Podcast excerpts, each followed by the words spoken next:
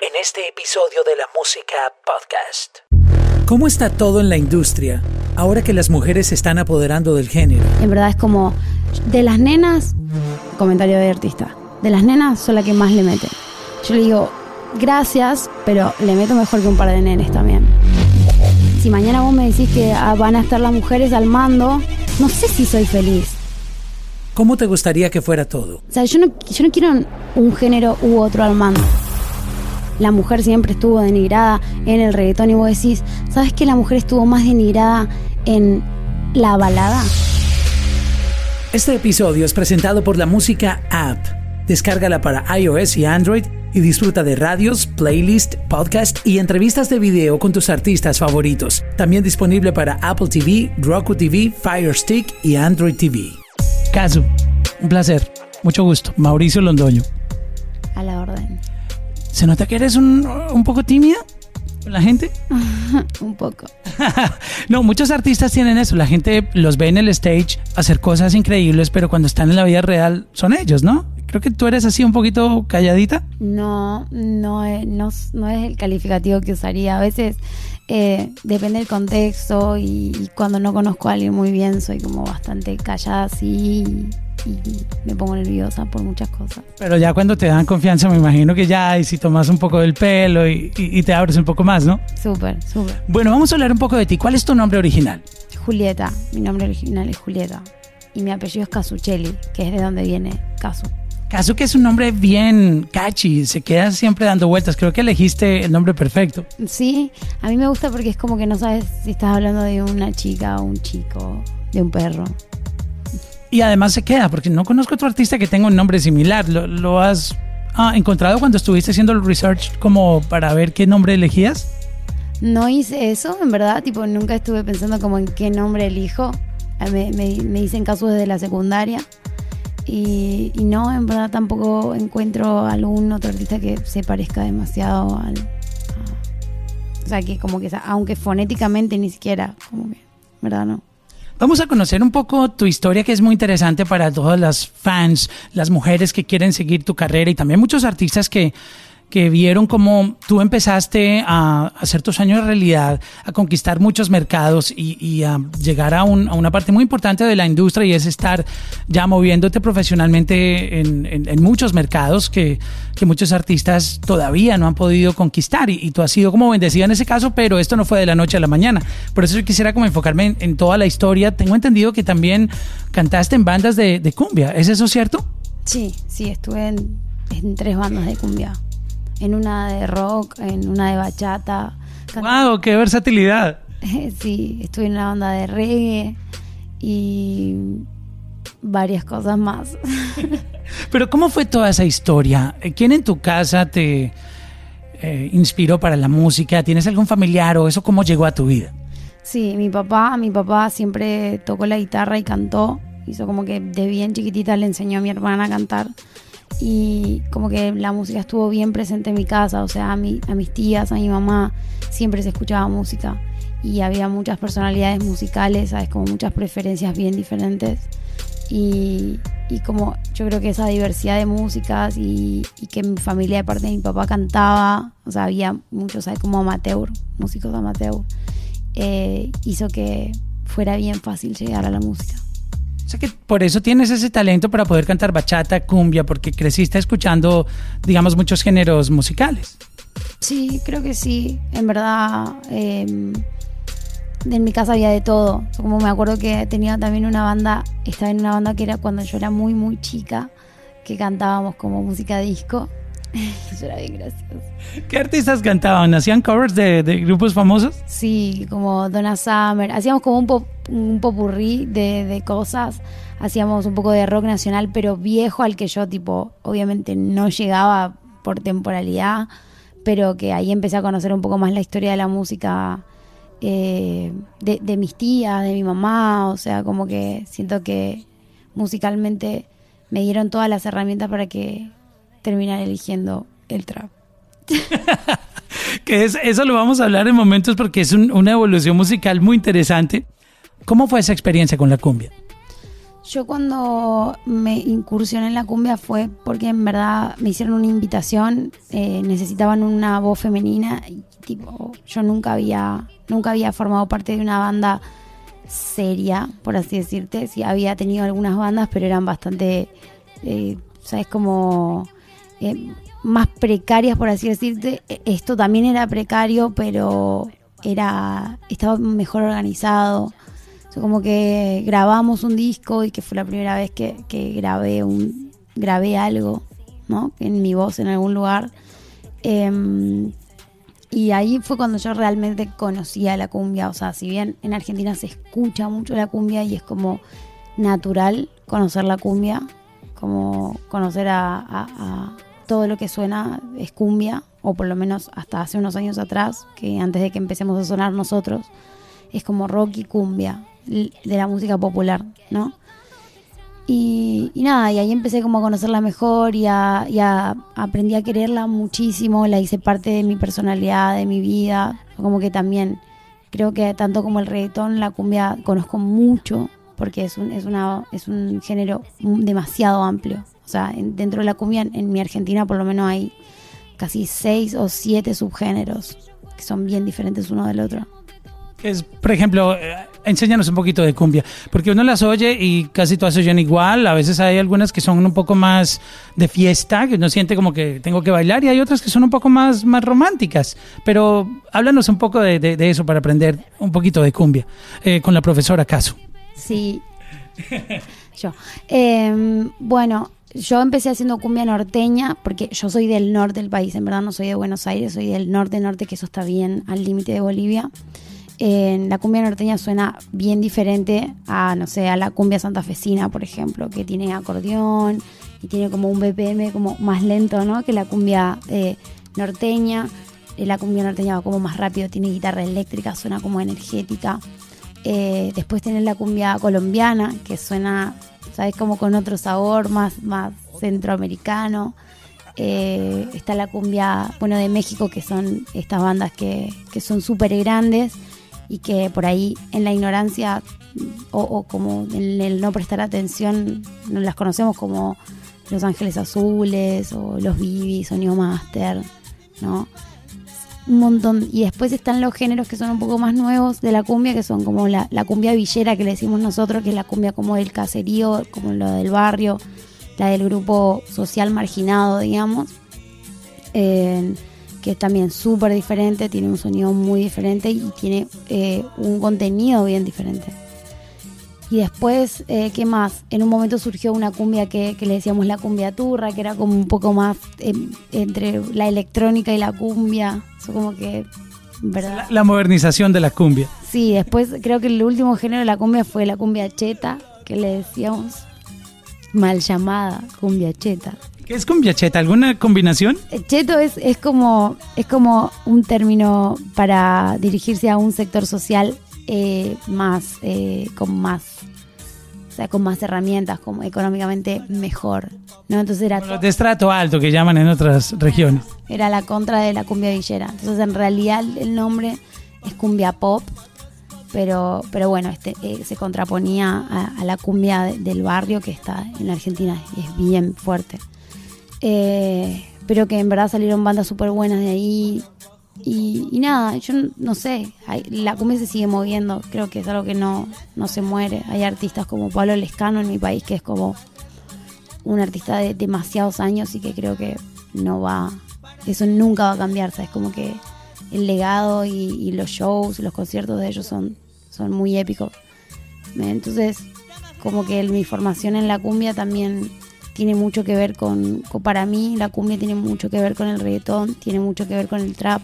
Nosotros decimos que hacer cumbia es muy trap, ¿no? Porque es como, como la cumbia que nosotros hacíamos. O sea, si bien hice varios géneros, la cumbia que yo elegí era la, cumbia del barrio. En algún momento recuerdo que Alexis y Fido ah, tuvieron como la opción de de promoverla a nivel internacional con el famoso cumbiatón que pegó en México y, le trajo un nombre bien cool al género. Pero siguiendo con tu historia, ¿por qué dejaste la cumbia y, y, eh, seguiste migrando a otros géneros? ¿De la cumbia pasaste al rock o cómo fue esa historia? No, no, en el rock estuve, estuve al principio y capaz que de las bandas que yo hubiese querido tener, no las tuve. Por ejemplo, nunca tuve una banda de punk eh, o de new metal, que hubiesen sido las bandas que me hubiese gustado tener en mi infancia, pero, pero me, siempre me adapté. Y de la cumbia salí porque, ¿sabes? Como que sentía mucha... Eh, sentía que me, me negaron todo en la cumbia.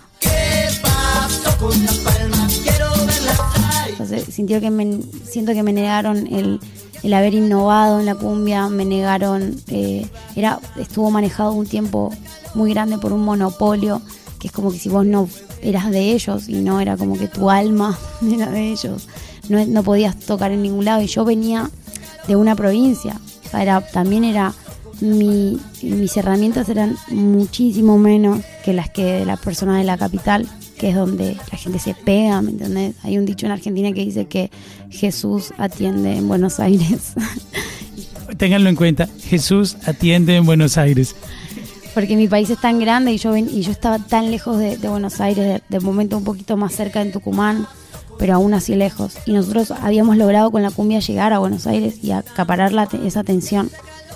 Pero como que todo, todo, todo era, era bastante turbio y, y yo siempre tuve mi pasión profundísima por el reggaetón. Entonces, mm, cuando dije basta de, cumbia, eh, me arriesgué a, tratar con el género del reggaetón, que era un género que realmente es una pasión para mí pero que yo sabía que no había manera de que funcione en Argentina. Que no fue fácil la llegada del género allá. Por eso llegó tarde, entre comillas, no, no por lo lejos, porque el Internet lo lleva rápido, pero, pero sí fue un poco, digamos, la ola llegó después.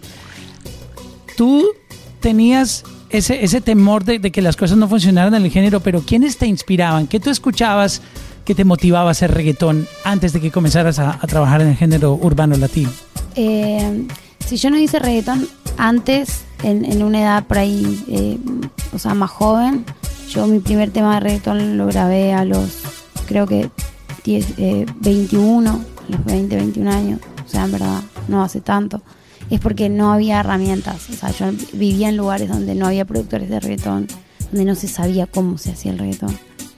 Y mm, no sé, me, me inspiró el hecho de haber conocido un, sector demasiado, demasiado pequeño del underground del reggaetón en Argentina y, saber que había chicos que estaban haciendo reggaetón y que no era la única eh, con, con ese, ¿sabes? Como que con ese con esa expectativa de que, de que bueno, tal vez no suena, pero vamos a hacerlo. Igual que el hip hop, que eso es un, es un, un género al que también le tengo mucho aprecio porque fue un lugar como en el que mm, me pude, me, pude expandir musicalmente. No sé por qué tuve la aceptación en Argentina de la cultura hip hop. Eh, y eso también me ayudó y me, y me, dio como cierta seguridad en mi carrera. So, como que la, la, inspiración siempre fue cuando yo me fui, me fui de, la cumbia y, y, me fui como, me arriesgué un poco más. Me di cuenta que si, ya, si nos íbamos a arriesgar de nuevo después de tantos años de probar y, de ocultar, ¿sabes? Como que porque yo me iba de mi casa diciendo que yo me iba a estudiar siempre.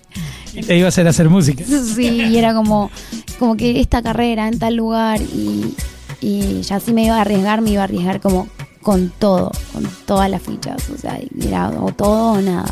O sea que tu familia, en el momento que tú decidiste hacer como música urbana, ¿Qué pensaban de eso? ¿Te, apoyaban? ¿Estaban de acuerdo con eso? ¿O, cómo estaban las cosas en tu casa cuando tú tenías como, como esa, esas ganas de hacer eso?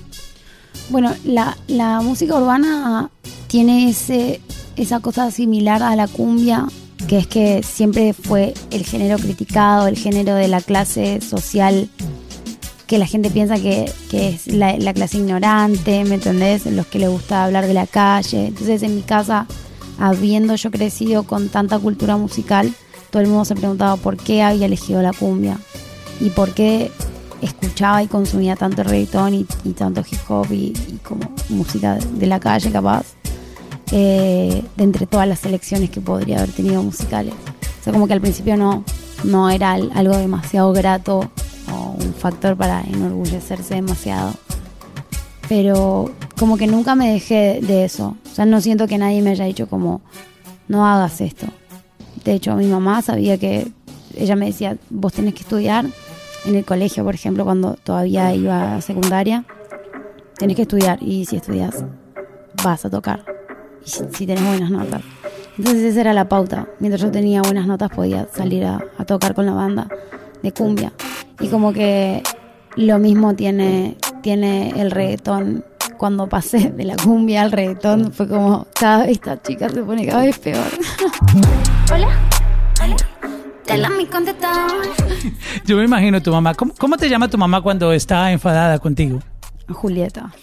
Cuando te- dice Julieta, tú dices, oh my God, aquí algo me van a decir. Sí. ¿Y ¿Cómo te llama de cariño cuando está en buena onda? Ju. Ju. Te dice Julieta, tú a esconderte. Sí, sí, sí, sí. Cuando me dice Julieta yo ya sé que uy, está de mal humor y oh, pasó algo. ¿Y cómo tú llegaste al género? Ya tenías esa curiosidad, pero ¿cómo tú ah, encuentras la manera? ¿Qué productor conoces? ¿Qué fue lo que ah, ya le dio como ese impulso a tu carrera para empezar en el urbano latino? Eh, era bien difícil para mí como porque todo lo descargaba en ese momento de la plataforma de Ares en un, en un ciber, que allá son como los lugares donde vas cuando no tenés internet en tu casa. Eh, entonces yo llegaba y, recuerdo que recuerdo que una de las canciones que a mí me, marcó auditivamente en el cerebro y dije como, ¿qué carajo esto? Eh, fue El tiburón de Alexis y Fido. Dime Fue una canción que mm, vino un día eh, mi padrastro y puso eh, un disco y empezó a sonar ese tema y fue como, Perreo del bueno, además. fue como, ¿qué es eso? Yo tenía 12. ¿Cómo fue la cara que tú hiciste? Yo tenía 12 años, exactamente. Y, ¿sabes? Como que me secuestré ese, ese disco y tenía canciones como de Plan B y tenía canciones, o sea, pero viejas, ¿viste? Tipo, ¿Ese no es Los Reyes del Perreo, el álbum? Sí, de los Reyes del Perreo, exacto. Y tenía, nada, canciones de Teo y, y canciones que yo no sabía cómo buscarlas porque tenía un, un disco, es que, tipo un CD, que cuando vos lo ponías en cualquier lugar te salía tipo un número y nada más. Entonces me autogestionaba para poner como un pedazo de la letra o, ¿sabes? Como sacar la conclusión de que se podía llamar de tal manera. Y así empezaba a descargar la música de, de, de Ares a mi pendrive. Y era como un montón. O sea, yo utilizaba una hora de, de ciber solo para descargar reggaetón. Y así eh, conocí la mayoría de reggaetón, conocí el, lo más underground, conocí, no sé, o sea, me pasa que estar conversando con diferentes personas y decir como, ¿conoces este tema? Y te dicen como, no, eso no es Puerto Rico. Y vos decís como, ¿de dónde será esto? ¿Me? Ni siquiera sé quiénes lo cantan, pero tipo, sé que existe esta canción. O sea, como que eh, fue bien. Y ahí yo tenía mi mejor amiga y nos empezó a gustar mucho, muchísimo el género. De repente, cuando, cuando la nueva escuela era, era Arcángel de la Gueto, y Randy, ¿no? y había salido agresivo, que en agresivo es la primera vez que yo lo escucho a Arcángel y su voz. Es como, ¿qué es esto? A ella le gusta agresivo. Que la calienten con. Fue como que nada, fue, fue un amor como bien sincero y espontáneo del reggaetón. Entonces, nunca, nunca hice mucho caso en ese sentido, como que siempre fui en contra de lo que a la gente por ahí le, o a mi familia, o qué sé yo, a mis amigos. De momento mis amigos crecieron un poco más y era como, y vos tipo seguís en, en la wave del reggaetón cuando ya está de moda el reggae, ¿me entendés? Y ¿verdad? Me quedé ahí y, de, ahí salté a... O sea, si bien tuve esa etapa de la cumbia, yo nunca dejé de consumir reggaetón. Hice una cumbietón así, como un- una mezcla. Eh, y ahí salté al trap porque me parecía como que estaba bien cerca el reggaetón del trap. Como dice el comentarista deportivo, ah, bueno, pero es que la niña sabe de, de- reggaetón clásico, de- del- del reggaetón que muchos dicen es el mejor que ha existido y es de la época que tú escribes que era 2005, 2006, 2007 por ahí que salieron muchos palos de reggaetón que aún siguen siendo clásicos y lo seguirán siendo eternamente. Y creo que la escuela formativa de urbana tuya fue la mejor porque había una riqueza de talento impresionante en, en muchos eh, géneros derivados del urbano latino que, que tú los absorbiste como una esponja. Y, y ahora entiendo toda esa riqueza de talento que tienes de urbano, porque la cogiste fue de los, de los duros. De, de- de los que estaban haciendo el perreo y el reggaetón original en su, en su esencia más pura.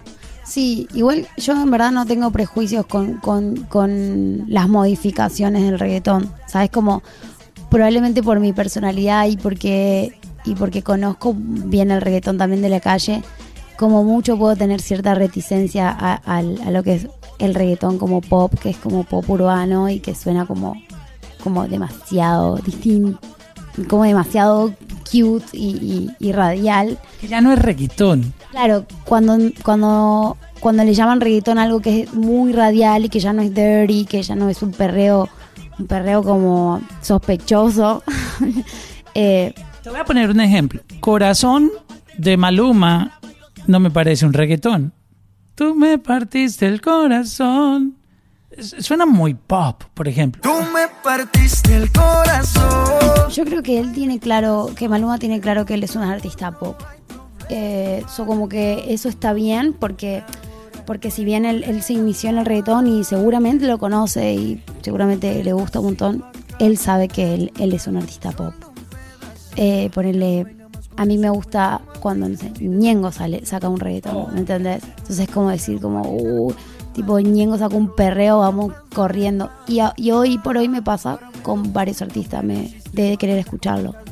Eh, me gustó. El Franco el gorila. Bueno, Franco el Gorila, que fue un poquito lo, lo que después vino. O sea, yo en verdad viví todas las etapas del reggaetón como bien pendiente del reggaetón. En un momento era real shit, tipo, del corazón.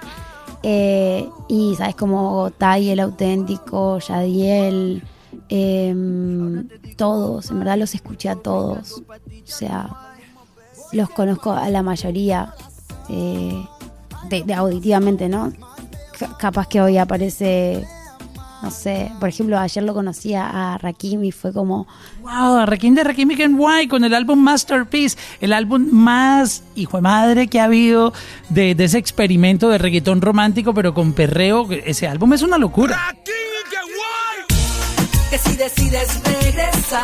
y le conté que, le conté que como por cinco años de mi vida más o menos, un sueño, había sido una, era una canción que a mí me, me provocaba algo, tipo, amaba esa canción, eh, amo eh, ese disco. Y nada, para mí es, es un, es un, es como un honor bien grande que él venga y diga como, sí, o sea, yo sé quién sos, o sea, me dijo, vamos a tomar una foto y yo estaba como al borde del desmayo. Entonces, eh, después de recordar todo eso y hacer como un rewind de, de cuando vos sabes cómo ibas y te sabías todas las canciones, o sea, o sea, hoy realmente me pones todas las canciones de Rakim y Kenway, yo me las sé enteras. Pod- Podemos hacer una batalla porque yo fui fan y fui, gracias a Dios, bendecido de poder ah, pegar todo ese álbum completo. Yo pegué, mira, en la radio desde el primer track hasta el último. Wow. Tengo hasta un audio con una presentación de Rafi Pina para lo que creían que los más que roca no se unían. Yo, Rafi Pina, te presento a Mauricio Londoño, el padre de los miseos. ¿Quién contra él? Mauro, mátalo. No, Tengo el audio además que me grabó.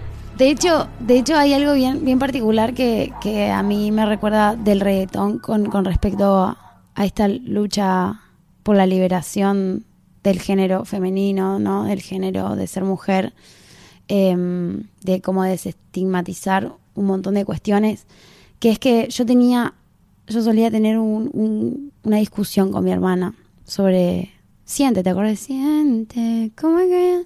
Cuando en ese momento el perreo se puso oscuro, como que vino esa, esa ola de perreo oscuro, como ellos, o sea, los de esa, los de, de ese tipo de música, canciones como la groupie, canciones como que es también un momento para mí que es muy épico de- del reggaetón, cuando toma como ese color. Eh, yo decía como, claro, eh, esta canción es hiper mega violenta para la radio y, y violenta para el oído común, pero también tiene un trasfondo, tiene un trasfondo que es que para nosotros está mal lo que ellos están cantando. Y, y la canción dice como, no sé cuántas malas palabras puedo decir en, en acá, creo que ninguna. Esto es un podcast. Gracias a Dios no hay censura. Puedes decir lo que quieras, Caso. El micrófono es tuyo. Sí. Bueno, eh, eh, eh, Ñengo en un momento dice como, como "Vo- voy a llamar a esta puta a ver si lo coge. Y ella dice, ¿a quién carajo tú le dices? Soy una puta, ¿qué carajo pasa? Y es como que esa era la impronta de ese reggaetón. A llamar a esta puta a ver si lo coge. ¿A quién carajo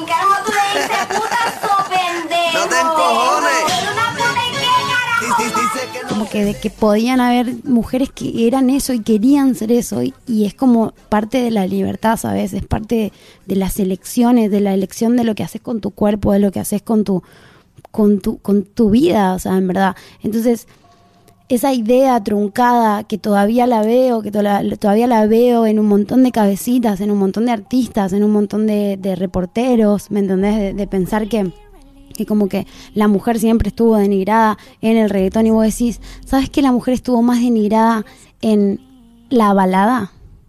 ¿Me entendés? La balada ha sido como una de las cosas que ha romantizado un montón la obsesión, ha romantizado la sumisión, ¿me entendés? Romantizar siempre, como vos sos mía y de nadie más, porque yo soy tu hombre, ¿me entendés? O sea, como que... Es que lo dicen tan bonito y en una poesía que te engañan, pero si tú analizas lo que está diciendo la letra de la canción, tú tienes razón, en muchas letras son de posesión y ese tipo de temas que tú estabas tocando.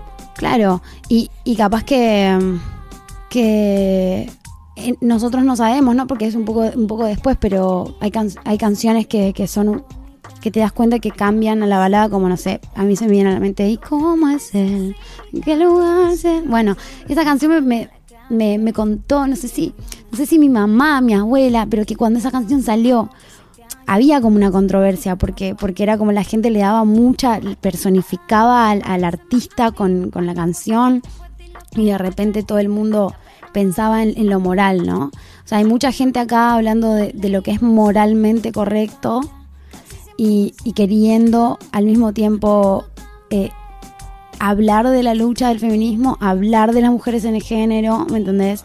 Cuando no las ponen, en verdad, nunca en, en el mismo espacio. O sea, es como, Kazu, la artista femenina.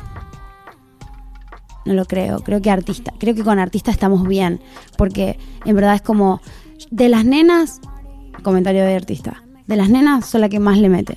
Yo le digo, gracias, pero le meto mejor que un par de nenes también.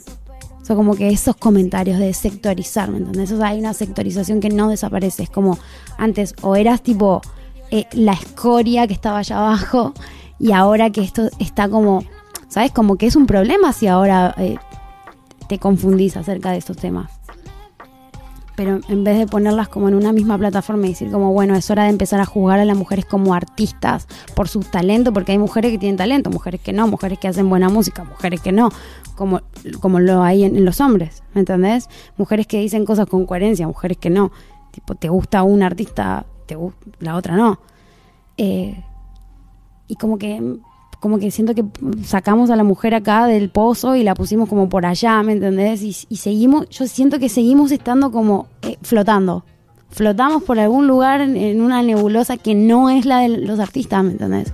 Es como siempre tratar de, como co- o, o- o sobrevaluar, sobrevalorar o, ¿sabes? Como infravalorarlo. Nunca hay una, un- un- una, una línea.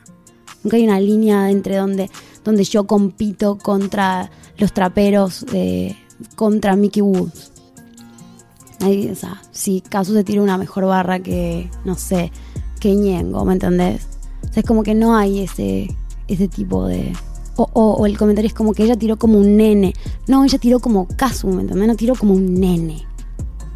Tipo, tiró como para lo que a vos pensás que no corresponde a una nena, digamos. Entonces, hay cierta cierta como tergiversación y cierto como negocio rondando al- alrededor de lo que es ser mujer en el género y ser mujer en el género y fuck con ser mujer en el género, ¿me entendés? ¿Qué onda si, si me, me empiezan a preguntar qué se siente ser un artista, ¿no? O sea, y hablamos de que de que tenemos talento, de que so- tenemos personalidades, que somos diferentes, que algunas bien, algunas no, algunas más o menos. Como que unificar el, el flow. En tu vida no vas a conocer ninguna pibita como yo. Que lo haga como yo. Que tenga lo que yo. Va a llegar el momento en que las artistas van a decir, tú de los hombres eres el que mejor le mete, porque ustedes van, van a agarrar el, el- el negocio. Ah, hay muchas mujeres talentosas eh, entrando en la industria como nunca antes había pasado y creo que va a llegar el momento en que van a ser dominantes. No es porque no existan las artistas, sino porque está pasando. Mira, están llegando y ganándose un lugar importante y creo que va, a llegar ese momento en donde van a ser más las mujeres y van a sentir que son mayoría en, en la industria. Sí, igual como mujeres tenemos que ser honestas y permitirnos también. Porque, porque nos han mal acostumbrado a ser las pocas y las únicas. Solo hay espacio para una, entonces no, hay- no podemos firmar dos, etcétera. Claro, entonces como que están nena, que están nena, entonces nos, nos enemistan y nos, y nos confunden, ¿me entendés? Eh, como que yo, si, hoy, hay mucho espacio para muchas artistas y hay, y hay muchas artistas que se lo merecen, como las hay las que están puestas porque, porque hay industrias y empresas que quieren, necesitan un artista y es como vos que tenés esta cara bonita, vení que vas a cantar esto y vas a decir esto porque es el momento, es el momento, ¿me entendés? O sea, siento que talento hubo siempre, que no, no, no les dieron el espacio, no nos dieron el espacio, como hay cosas que no nos las dan, a menos que, los di- que lo digas y tipo, yo tipo tengo un premio, el primer premio en tipo poner incómoda a la gente, como diciendo como, contestando esas cosas, como cuando alguien me dice como, y bueno, la artista femenina del trap y, no, me- no, lo puedo, no lo puedo soportar, ¿me es más fuerte que yo. Em, pero también eso, es como que la industria, si mañana vos me decís que ah, van a estar las mujeres al mando, no sé si soy feliz. O sea, yo no, yo no quiero un género u otro al mando. Yo quiero tipo la igualdad, es eso lo que quiero. Quiero que todos nos acordemos que somos todos humanos. Algunos tenemos más talento que otros, algunos trabajamos más que otros. Eh, Sabes, como que no, no soy feliz con que me digan como yo creo que la base del feminismo y etimológicamente la palabra, que también es bien importante que a la hora de hablar de todas esas cosas las haya- hayamos leído, las hayamos comprendido, ¿me entendés? Hayamos estudiado, aunque sea mínimo, lo que eso significa. Porque en verdad los hombres piensan que el feminismo significa como, como que las mujeres queremos ser, ¿me entendés? No, es, es tipo la búsqueda de la igualdad. Sino existe como términos como el embrismo, que eso sí es cuando, cuando hay un, un deseo porque la mujer tome el mando y el machismo que es lo contrario al embrismo, entonces el feminismo es el que está como en el medio y que marca la igualdad. Pero se llama feminismo porque siempre fue el, el, el, el- el género que estuvo eh, bajo sumisión. Entonces no es que se está pidiendo que nos hagan dueñas del mundo, o sea, como que dejen de patearnos en el piso, ¿me entendés? Que tipo, que estamos acá y vamos a vivir en comunidad como seres humanos naturales y como si fuésemos todos de una misma raza. Y yo sé que puede fallar casi 100%. Me enamora, pero tú también. ¿Cómo fue esa llegada a la industria de- del trap latino que de inmediato, ah, no sé si estoy en lo correcto, pero con el remix de, de Loca, ¡pum! Fue como un- una explosión y, un, y una onda que se regó por todo el planeta, al menos por los latinos. Empezamos a ver tu nombre en playlist, los artistas te mencionaban. Hiciste algo que coronó muchos mercados. ¿Cómo se dio esa, ese paso al trap? Tengo un doctorado en todo el sex. ¿De dónde salió esa puta quién es? Yo creo que eso ya llegó como por decantación, o sea, eran muchos años de hacer música, eran muchos años de que la industria de Argentina no pasaba nada nuevo. Entonces los niños y, las nuevas generaciones buscaban en la, en la calle, como en el freestyle, en las batallas de freestyle, en el internet, algo nuevo. Entonces cuando aparecimos creo que llenamos un vacío, fue como esa presión de decir, no tenemos nada nuevo después de 25 años de, que son las mismas bandas. Están, las mismas personas ganan los premios del, del país. Las mismas personas están en la radio, ¿me entendés? Hace 15, 20 años atrás. Entonces fue como esa presión social que, que, que, que salió y nosotros que estábamos bien underground haciendo lo nuestro, eh, creyendo que capaz que algún día ganábamos uno o dos pesos de algo, eh, con Loca fue, fue bien diferente para los tres porque los tres lo vivimos distinto, tanto Kea como Buki como yo. Yo más grande que ellos, con 10 años de carrera, al- ellos, Duki saliendo del freestyle, eh, Kea teniendo su segundo tema grabado, tipo Bad Bunny, quería hacer un remix, ¿me entendés? Yeah, que se muere por mí, que quiere esto conmigo, que la vaya a buscar, yeah, que la vaya a buscar, yeah. fue bien disti- distinto para todos nosotros, pero fue significó lo mismo para, para la Argentina y, y lo que abrió las puertas a- afuera y que la gente sepa que, que en el sur también había cosas para, para ver, ¿no? Para mirar. ¿Crees que ese apoyo de Benito en el remix fue tal vez, digamos, el, el, el impulsito que le faltaba al track para llegar hasta tan lejos donde llegó? Por completo. O sea, primero la creación de la canción, después lo que pasó con la misma canción sola, orgánica, cómo se pegó en la Argentina y empezó a salir sola, y el momento en el que bien solidariamente él dijo como estos chamacos tipo la rompen y vamos a hacer un remix para que eh, la canción suene más, ¿no? Hoy por hoy en, la en Argentina la canción sin él está más pegada, pero por, creo que por un cariño de como na- nacionalista, digamos, ¿me entendés? En- pero en todo el resto de- del mundo fue el que hizo que la gente se diera vuelta a mirar qué era lo que estaba pasando en Argentina. ¿Y qué empezó a suceder cuando pasó ese remix de esa canción? Yo me imagino que empezaron a llamar, pero cuéntame tú la historia. ¿Qué, empezó a pasar en tu vida como artista? Um, nada, o sea, las redes empezaron a, sabes, como que todo el mundo empezó a comentar que, que lo que pasaba, empezó a verse en las noticias de la mañana, entonces mi familia empezó como, como a preguntarse por qué tantas veces estaba en la televisión o qué estaba pasando. Eh, y nada, fue como el momento, un momento clave, una bisagra para, para todos nosotros que, que nos hizo como un aliciente, ¿no? De- después de tanto tiempo de haber como luchado, ver que por fin se estaba dando como algo serio y de verdad. Mira cómo lo mueve mi bebé, ese tripper meneando su cuerpo, una profesional, nunca le va mal. Error 93 es tu segundo álbum de estudio. ¿Cómo te llegó toda la idea de esta producción? Ese, ese álbum eh, es, es como mi álbum después de todo lo que me pasó y de las colaboraciones y después de varias cosas. El primero, si bien tengo un álbum urbano anterior que se llama Maldades, es todavía underground, bien, bien underground, independiente, con lo que me di a conocer un poco mejor. Pero eso lo lanzaste de- eh, bajo tu propio sello, independiente. Sí, sí, sí, sí.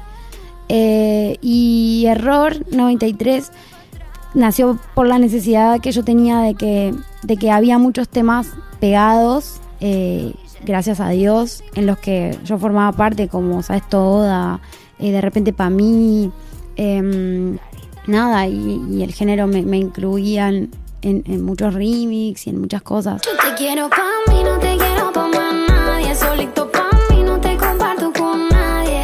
pero casi nada era casi nada era mío, ¿no? Un tema mío.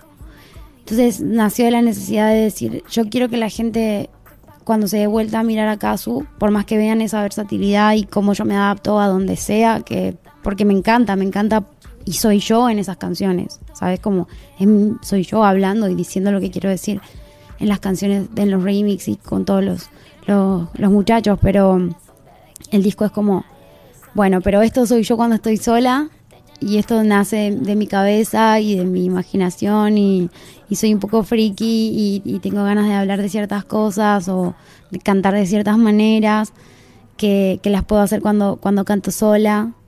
So, como que es una presentación y, y, y también bajo un miedo de decir como todo lo que está sonando por ahí afuera no es exactamente lo que soy yo o no es todo lo que soy, ¿me entendés?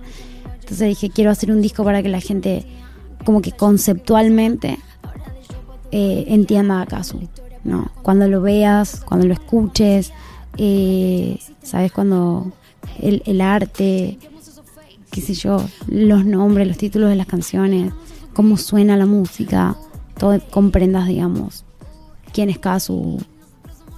Eso fue, eso fue el disco y así nació. Mira dónde llegaron los peores careta ni dinero, sin. Si pudieras usar una frase para definir quién es Casu, resumiendo el álbum, ¿tú qué nos dirías? Eh, diría, Usando una frase de una canción se vale también. no, diría que, que Casu es alguien que musicalmente puede ser interesante. Qué humildad, por Dios. Ya eres interesante, Casu, tú lo sabes. Él es la- el calificativo que, que siento que más me, me, representa. Como que en verdad yo est- estoy bien consciente de que los gustos son, sobre gustos no hay nada escrito y hay gente que le puede, lo puede odiar, hay gente que le puede parecer no tan bueno, gente que le puede parecer como existe y ya, eh, y gente que lo puede amar. Como que pero siempre me interesa que el factor de, de lo que hago sea interesante, sea bueno o malo para ciertas personas, pero Pues Casu, te agradezco por estar conmigo compartiendo tu historia. Tenemos que cortar porque hay que seguir trabajando. Tienes muchos compromisos. eh, disculpas a, a tu equipo por retardarlos un poquito. Este, y te agradezco por compartir esta linda historia. Y si quieres enviarle un mensaje a todos estos nuevos artistas que, como tú, también algún día soñaban con, con sacar su carrera adelante y vivir el sueño que tú estás viviendo, que es apenas el comienzo. Yo sé que te esperan cosas grandísimas en el futuro y ya las estás construyendo. ¿Qué les quisieras decir? Eh, en verdad, todo- yo creo que el talento más grande es saber trabajar y tener paciencia. Hay que tener talento para, para la paciencia. Es algo que, que no se, no sé, que vos podés tener talento para cantar y hacer linda música y lo que vos quieras. Pero si no sabes trabajar y no sabes que hay que tener paciencia, en verdad no va a funcionar, ¿sabes? Porque te va a vencer la situación como que aprender que, que para esto hay que trabajar mucho y hay que saber esperar, que los tiempos de la vida no son los mismos que los que uno tiene en su mente. O como que a mí yo me tardé 10 años en que esto me pase y me gusta siempre decírselo a la gente para que sepa que si hace dos años estás haciendo música no puedes estar deprimido porque yo me tardé 10. Sí, es que muchos creen, no, la niña salió eh, hace dos meses con el álbum nuevo. Sí, no, 10 años. Gracias por compartir esa historia con nosotros. Gracias. Y para completar la frase, respeten el proceso. Respeten el proceso. En tu vida no vas a conocer ninguna pibita como yo.